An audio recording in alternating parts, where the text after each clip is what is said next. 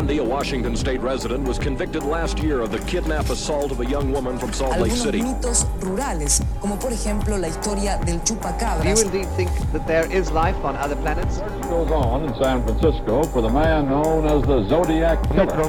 de la comisaría tercera de San Isidro vivía Robledo. Earlier today, Milwaukee's police chief provided more details on a case he says fills him with utter horror.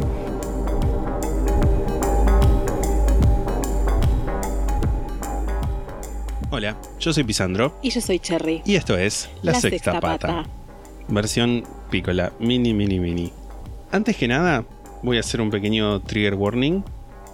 Muy chiquitito, muy poquito, pero en un momento hay una descripción de violencia contra animales que es como dura dos segundos. Voy a avisar cuándo va a ser, por si no quieren saltar, tipo cuando digan, bueno, nada, el aviso, pueden saltar 30 segundos y ya está. Vos no vas a poder, porque te lo voy a estar contando. Sí. Perdón, es horrible.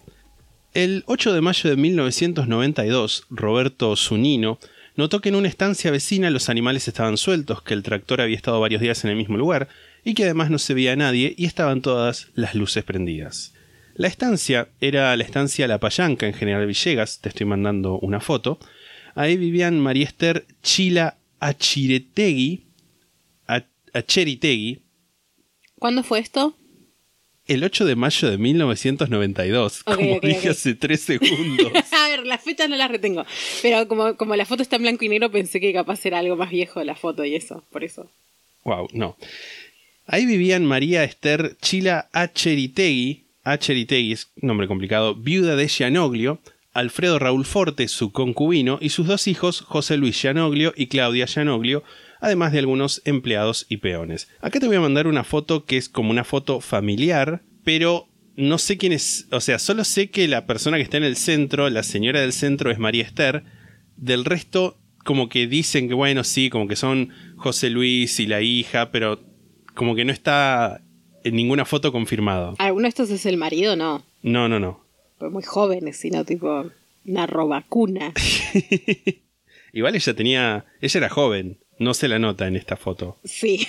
pero o era sea, joven. igual que es la vejez. Que es la pero vejez. digamos, no está, parecen más jóvenes las otras personas. Sí. Sobre todo el bebé. El bebé es el más joven de todos. El vecino, preocupado, su nino, recordemos, dio aviso a la policía y cuando revisaron la estancia vieron que estaba todo desordenado. Te voy a mandar una- otra foto del desorden, que es como de una habitación, galpón. No, no dicen de dónde es, pero lo muestran como ejemplo de cómo estaba el desorden en la casa. Y lo que cuentan es que varios colchones estaban rotos, las cortinas tipo tenían tajos, e- ese tipo de cosas. Qué foto igual de mierda. Tipo, podría ser una foto tipo de un juego viejo. tipo, mal renderizado. Ah, ok. Yo de un juego tipo pensaba el ludo. Tipo, no entiendo. No, un juego onda, no sé, Resident Evil. Ahí encontraron a María Esther, o sea, no en, no en esta foto, sino en, la casa, cuando la, cuando la revisaron en la estancia, encontraron a María Esther muerta en el piso con dos tiros. Junto a ella, su hijo José Luis también asesinado con dos tiros, pero además le habían desfigurado la cara a golpes con algún objeto contundente. Al lado de él estaba su billetera vacía. Continuaron la búsqueda y en un galpón que estaba cerca encontraron a Francisco Luna, un peón barra linchera, alguien que dejaban dormir en la casa y que trabajaba ahí, no sé si tipo gratis a cambio de dejarlo dormir, pero bueno, tenía armada eh, su habitación en ese galpón. Aviso si quieren saltear ahora 30 segundos, trigger warning, violencia animal. Afuera del galpón encontraron dos gatos muertos dispuestos en el suelo de tal forma que sus colas extendidas formaban una X o una cruz. Qué horrible. Esa es la única mención a esto que va a haber. Para ese momento ya se había hecho de noche mientras iban haciendo todos estos descubrimientos, por lo cual suspenden la búsqueda. Todavía había gente que vivía en la estancia cuyo paradero se desconocía, por lo cual tenían que seguir buscando. Al día siguiente, 9 de mayo, la policía regresa y continúa la búsqueda de la estancia cerca de la tranquera, esto es aproximadamente a 1500 metros de donde del casco de la estancia. Encuentran el cuerpo de Forte, recordemos la pareja de María Esther, tenía, al igual que José Luis, la cabeza destrozada a golpes y dos tiros, en este caso en los costados. A pocos metros de él, el cuerpo de Eduardo Gallo, un peón de la estancia, que tenía un balazo que le había traspasado el brazo y le había impactado en la cabeza porque se sospecha, o sea, se da a entender que se quiso defender, tipo, se puso el brazo en la, tipo, para taparse la cara y la bala le atravesó el brazo y le impactó en, en la cabeza. Qué feo. Horrible. A pocos metros de su cuerpo encontraron una barra de metal de casi un metro de largo que se sospecha que fue el arma con la que se desfiguró tanto a Forte como a José Luis. A 250 metros de donde se encontraron estos cadáveres estaba el cuerpo de Hugo Reid, también otro peón de la estancia, asesinado de dos tiros en la cabeza, quien se sospecha que intentó escaparse del lugar porque tenía una bolsa con sus pertenencias, tipo algo de ropa, tres cassettes de música y un facón que le habían prestado. Cassettes. Cassettes. Un cassette Sí. para los enteros. No. Supongo que sabe lo que es un cassette. Está Google, Pero sí, sí, no. sí, sí. Que también es raro, porque nada, sospechan que es el que, que se está escapando porque era el que más lejos estaba. Dicen, bueno, debe haber sido el que corrió más rápido o más lejos hasta que lo pudieron atrapar. Me encantaría saber de qué eran los cassettes. Tipo, ¿qué, qué eran de música, dijiste? De música. Tipo, ¿de sí. qué música eran los cassettes? Me imagino, Y- tipo, chaqueño palavecino, no sé. Uno ¿En de el Soledad. 92? Y sí, ¿no? Es un No. señor grande, ¿no Sí, estaba ya? pero era famoso ya. Puede ser. Puede ser. Esos fueron los seis cuerpos que encontraron, todos en un estado de descomposición medianamente avanzado, lo que hizo suponer que los asesinatos habían ocurrido alrededor del primero de mayo.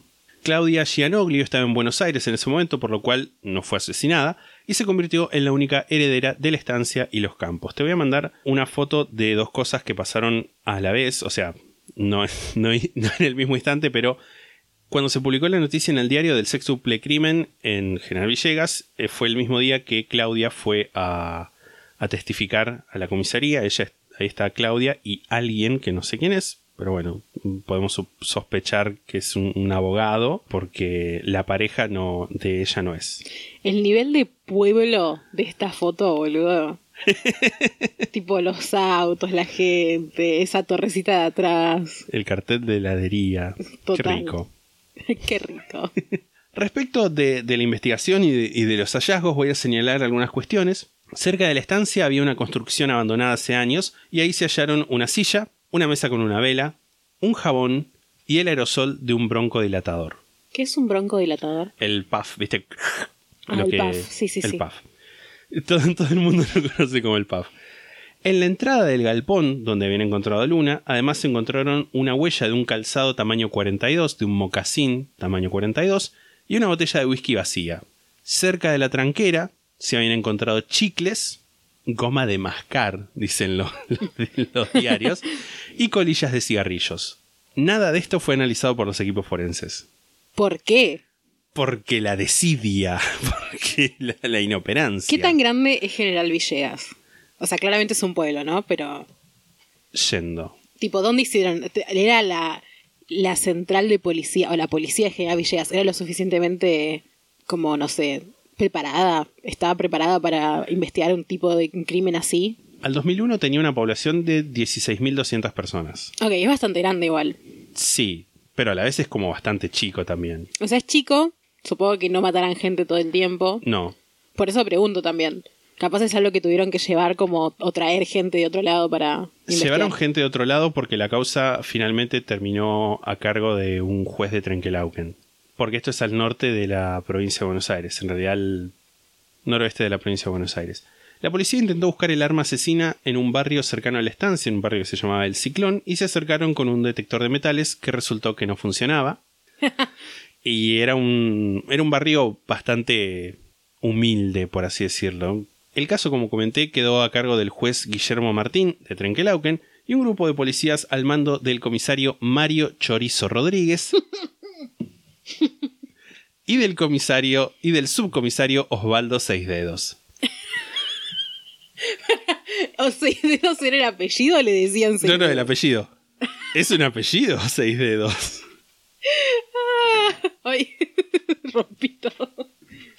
Bajo las órdenes del comisario, se detuvo a Guillermo el Colorado Díaz, un ex policía, ya que se sabía que hacía poco tiempo le había pedido plata a un amigo de José Luis Gianoglio, el hijo, pero que no había tenido éxito en la solicitud, le había dicho, ¿sabes qué? No.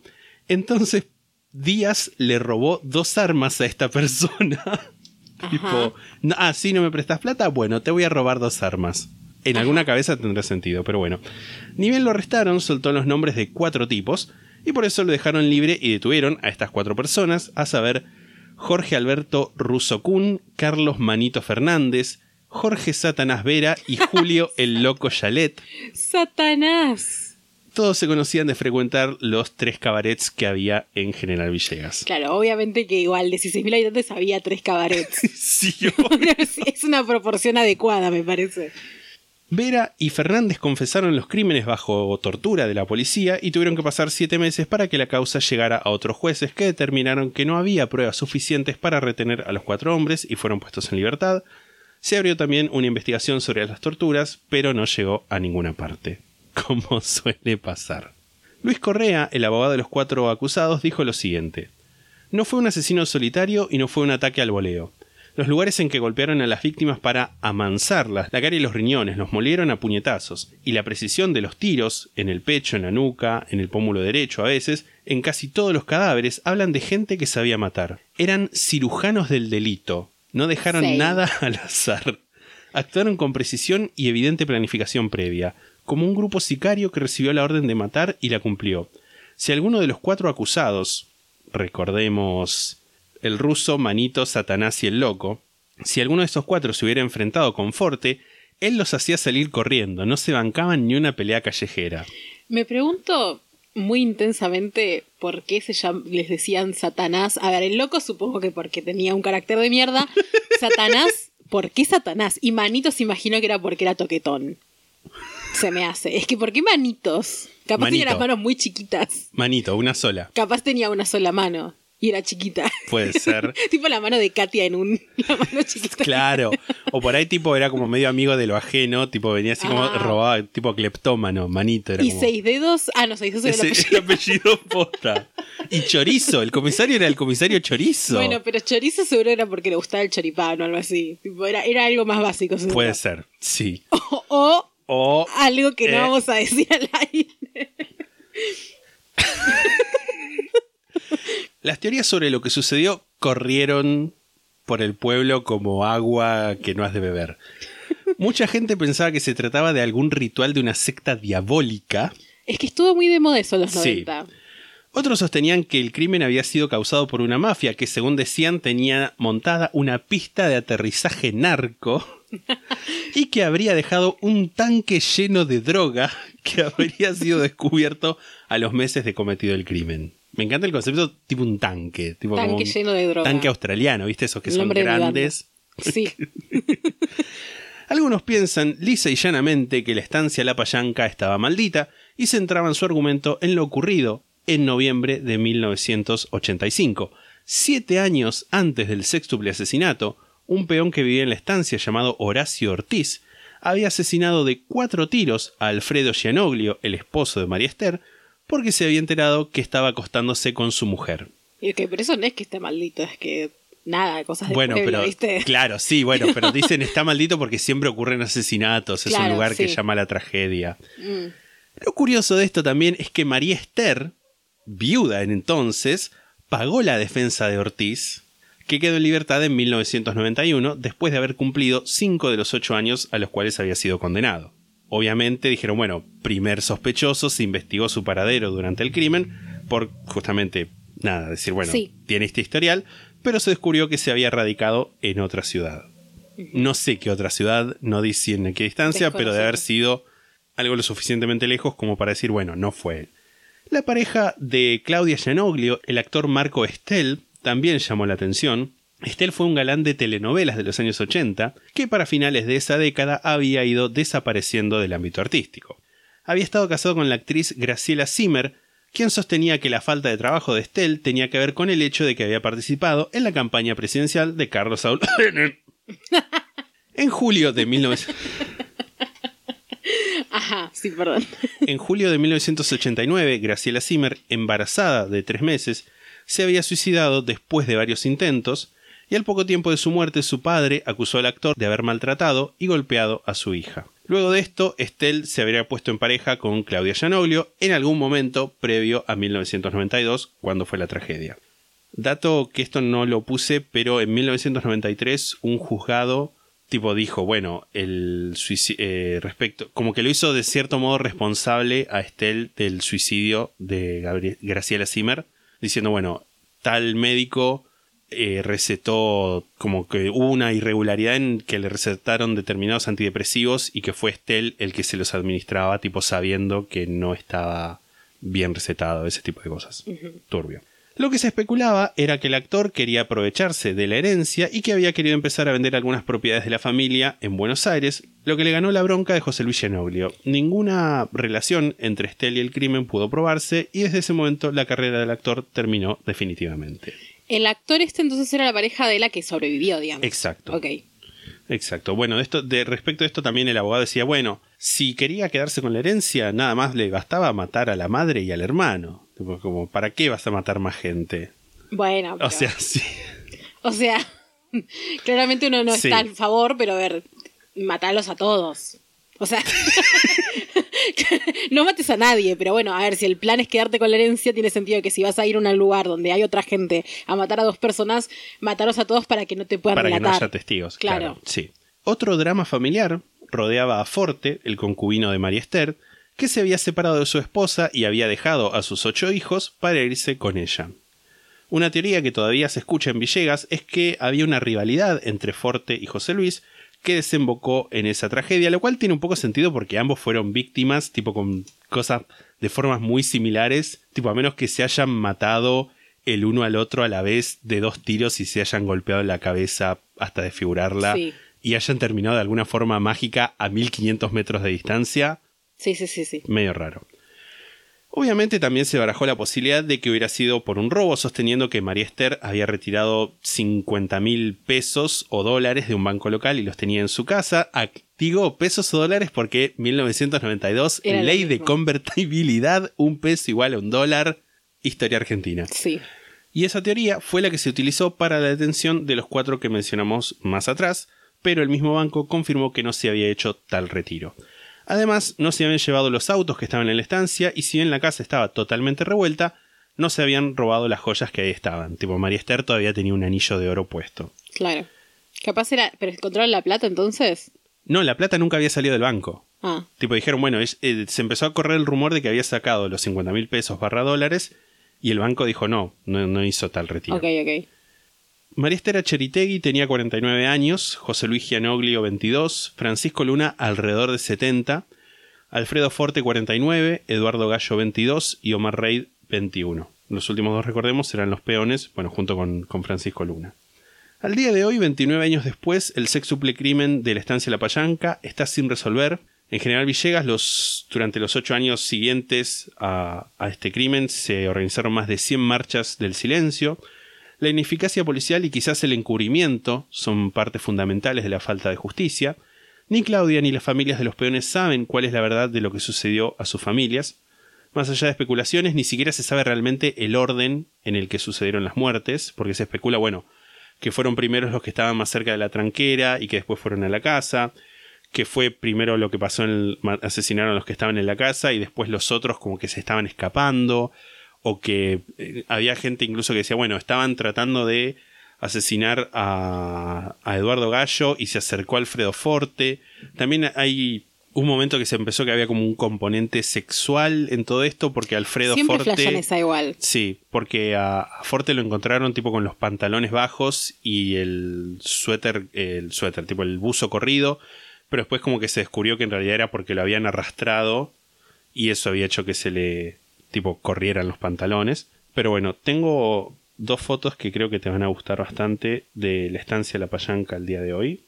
Y sigue siendo de esta mujer, de Claudia. Exacto, los campos de la estancia, que ahora son propiedad de Claudia Genoglio, siguen siendo utilizados para el cultivo de soja y maní, y aunque todavía permanece en pie la estructura de lo que fue el campo de la estancia La Payanca, los peones que aún trabajan la tierra en esta zona se niegan a descansar cerca de esa enorme vivienda cuando la noche los sorprende trabajando en sus parcelas. Amo increíblemente la casa abandonada. Me encanta, me parece hermosa. Sé que es returbia y todo, Sí, sí. eh, pero me parece hermosa. Me, encanta cómo se la está comiendo la naturaleza por fuera y medio que. como que eh, se camufla un poco entre. Sí, sí, sí, sí. De hecho, incluso traté de buscar alguna. Esta la encontré de casualidad, esta foto que es ¿Quién buenísima. sacó estas fotos? Tipo un periodista. Sí, sí, un periodista. Estaban en un- una página del multimedio. Este. Y, y había, resulta, aparentemente hay una estancia, La Payanca, también en Olavarría o cerca de por ahí, que es súper linda y es como un lugar donde se van, tipo, puedes ir a hacer un fin de semana y eso. Yo dije, ¿es la misma? Y resulta que no. Porque íbamos. Era la Porque misma, íbamos, íbamos. tipo, yendo ya. Era parte del tour. Efectivamente. Como fuente utilicé un par de, de noticias relativas a, a la situación por el multimedio, por La Nación, que también es parte del multimedio, este, por TN, que también es parte del multimedio, y muy a mi pesar tengo que admitir que escuché un poco hablar a Canaletti de esto. ¿Por Pero qué lo bueno. odias tanto a Canaletti? No sé. Solo es, no, no es es, que medio lo odio, gorila. no es que lo odio, pero sí, creo que es medio gorila. No sé. También igual le agradezco, no me acuerdo los nombres, pero cuando laburé en el hotel y hablaba con una pareja de, de gente mayor y les comenté que estaba haciendo el podcast, me dijeron, no, puedes hablar de la estancia de la payanca. Y de ahí sacaste. Y de ahí saqué, y me contaron un poco por arriba el, el caso y me, me- me hablaron de que había un actor que se había sospechado que estaba involucrado y que después nunca había nada, nunca había, no había vuelto a trabajar de esto. Así que es esas cosas que viste por ahí, nada, la gente sabe y, y es un caso medio perdido, no es tan conocido, si bien es hashtag infame arre por, por llevar tanto tiempo sin, sin ser resuelto. En estos casos también pasa un poco que es como nunca se va a resolver porque seguramente hay algo más que no sabemos. Sí, totalmente. Más cuando es en un pueblo, tipo. No digo porque pasa más en los pueblos que en las ciudades, porque en las ciudades también pasa. Pero bueno, como que en los pueblos es más fácil que haya como una cosa de, bueno, todos saben más o menos qué pasó, Sí. pero no se sabe afuera, Sí, ¿viste? sí, sí, totalmente. Y también por lo que estuve leyendo que esto, tipo, dudé sobre si decirlo o no, pero encontré en dos lugares distintos referencias a que esta gente, Claudia y, y Marco, puede ser que estén viviendo en esta ciudad. Claudia y Marco. O sea, sí, pero Claudia, Marco. Claudia Genoglio y Marco Estel. ¿Pero juntos? Bueno, en, un, en una nota encontré que decía que Claudia Genoglio estaría viviendo en Mar del Plata. Y después en una Ah, no- o sea, en esta ciudad te referís acá, no en Genia Villegas. No, no, acá. Ah, ok, ok, no, no, acá, Mar del Plata. Y aparte de eso, escuché en justo cuando hablaba Canaletti en el programa en el que hablaba, como que uno de los panelistas de ese programa decía que Marco Estel estaba viviendo en Mar del Plata con su pareja. Ok.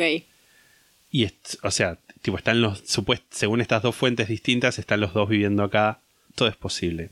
Qué raro igual, no sé. Capaz sí fue él, básicamente. No tenemos forma de saberlo. tipo, es una posibilidad, no lo sabemos y no lo estamos afirmando. No, no, no.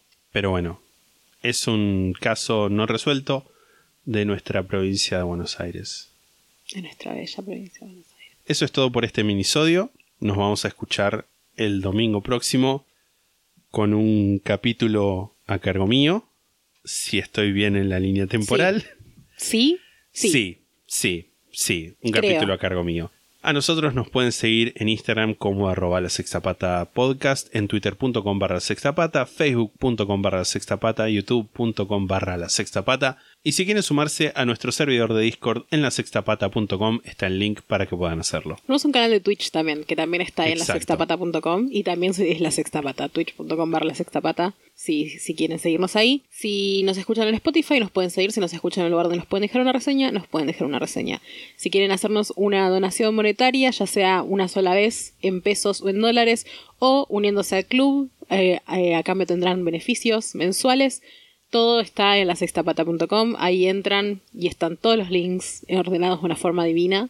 Si tienen alguna historia de oyentes, nos la pueden mandar a la sextapata.gmail.com. Ya hay siete historias de oyentes, saben más o menos qué es lo que estamos buscando o qué es lo que se lee en general. Hasta ahora, hasta el momento, leímos todas las que nos llegaron. No hubo ninguna que dijéramos, no, esto no. Pero bueno, usen su criterio respecto de lo que hay, de lo que trata el podcast. Y también otras cosas que por ahí no... Bueno, sí hablamos de nuestras salidas del closet, así que sí, entra también. Sí. ent- dentro Si de es las cosas que interesante. Sí, seguramente lo queremos. exacto. en la sextapata.com también tienen el link para el programa La Sexta Pata para pymes y emprendimientos por si quieren auspiciar en este programa. Eso es todo. Nos escuchamos la próxima. Chao. Chao.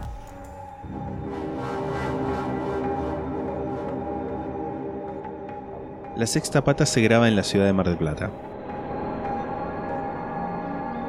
La portada fue diseñada por Melanie Devich, a quien pueden encontrar en Instagram como arroba no hago dibujitos. La música es The Soft Whispering Truth por Lingua Lustra y fue editada por nosotros para la intro de este podcast.